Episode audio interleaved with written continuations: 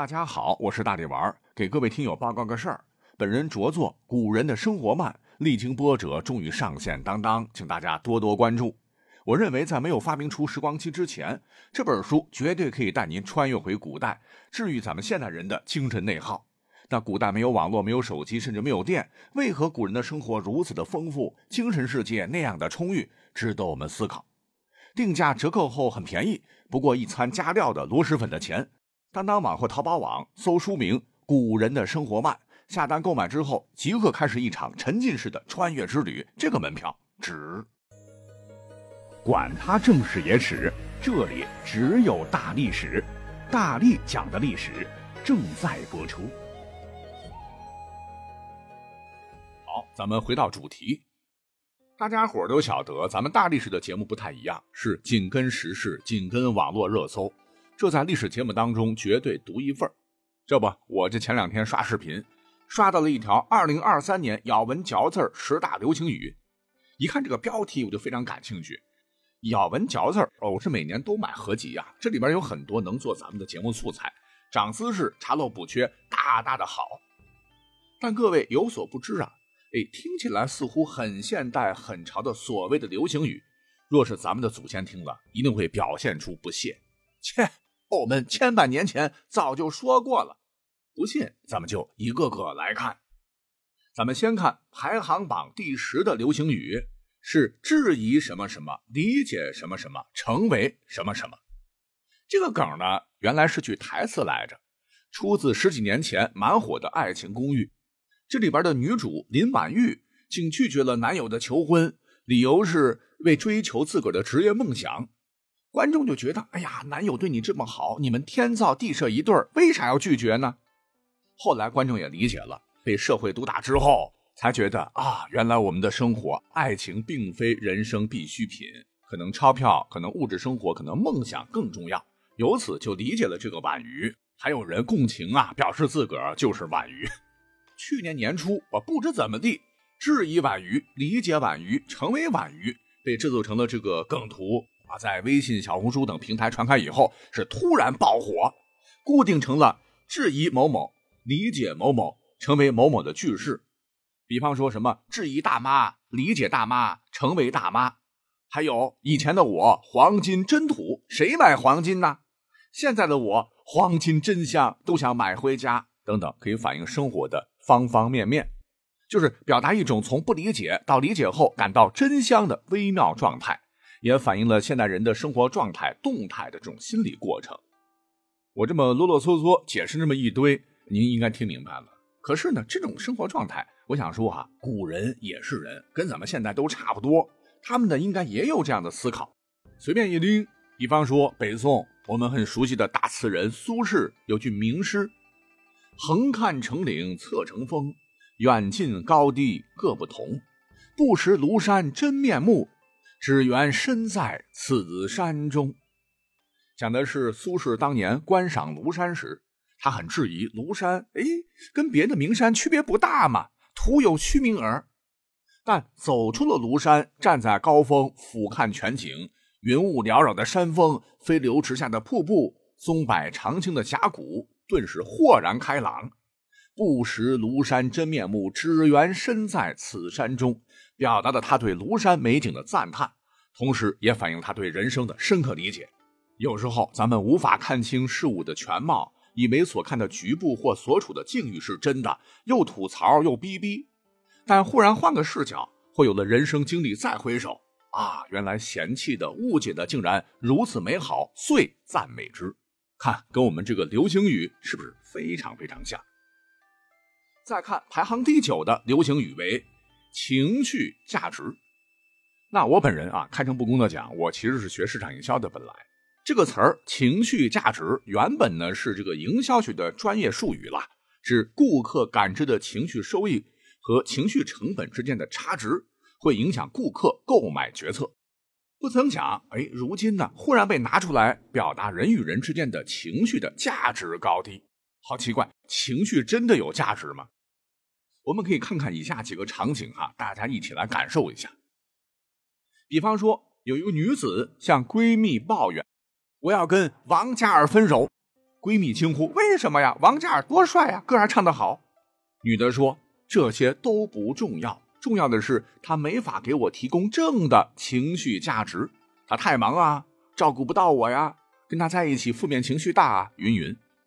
那若是反之，王嘉尔充满正能量，让女友如沐春风，那情绪价值就为正，那他俩也就不用分手了。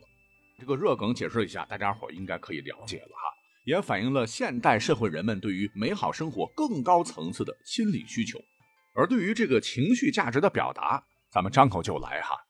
说北宋也有位文学大咖，唤作曹冲之，曾作《临江仙》一首：“试问无情堤上柳，也应燕听离歌。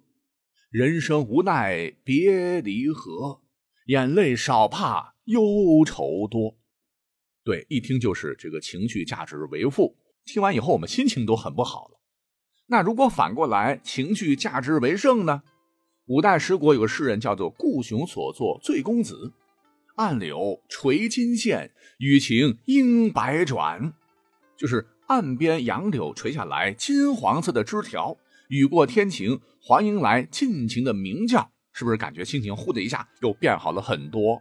可见古人对这个热词的表达。绝对出神入化。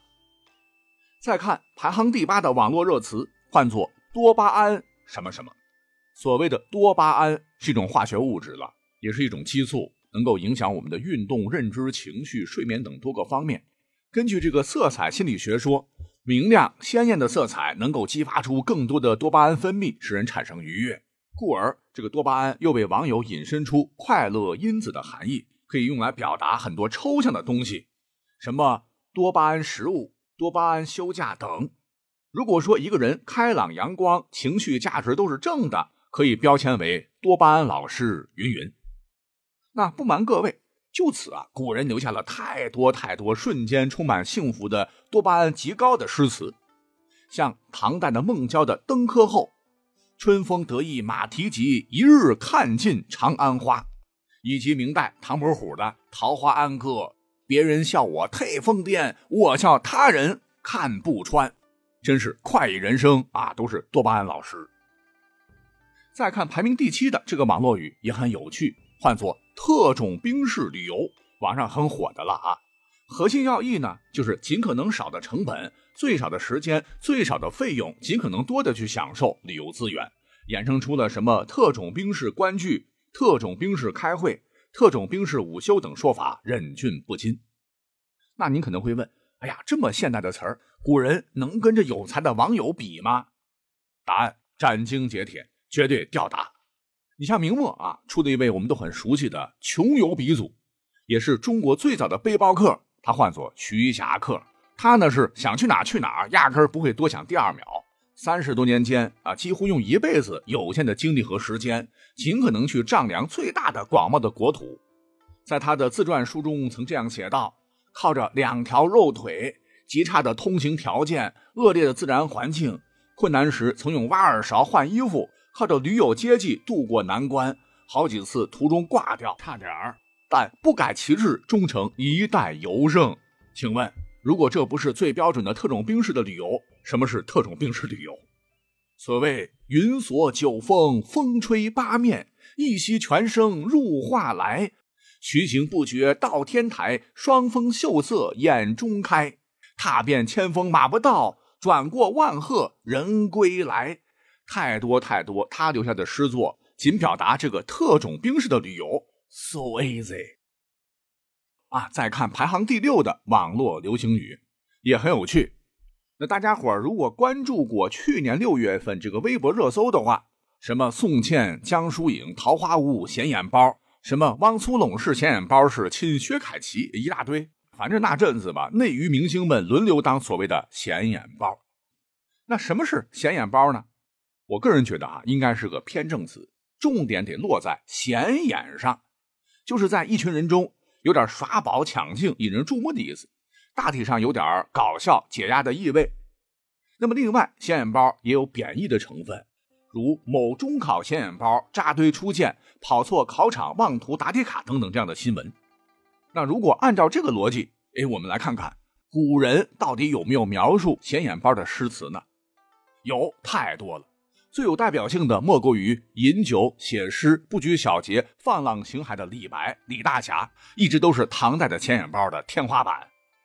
说时年李白四十二，苦逼了大半辈子，突然玄宗一纸诏书让他入京觐见，李白一扫压抑就狂了起来，一边畅饮一边大笑道。哈哈哈哈！仰天大笑出门去，我辈岂是蓬蒿人？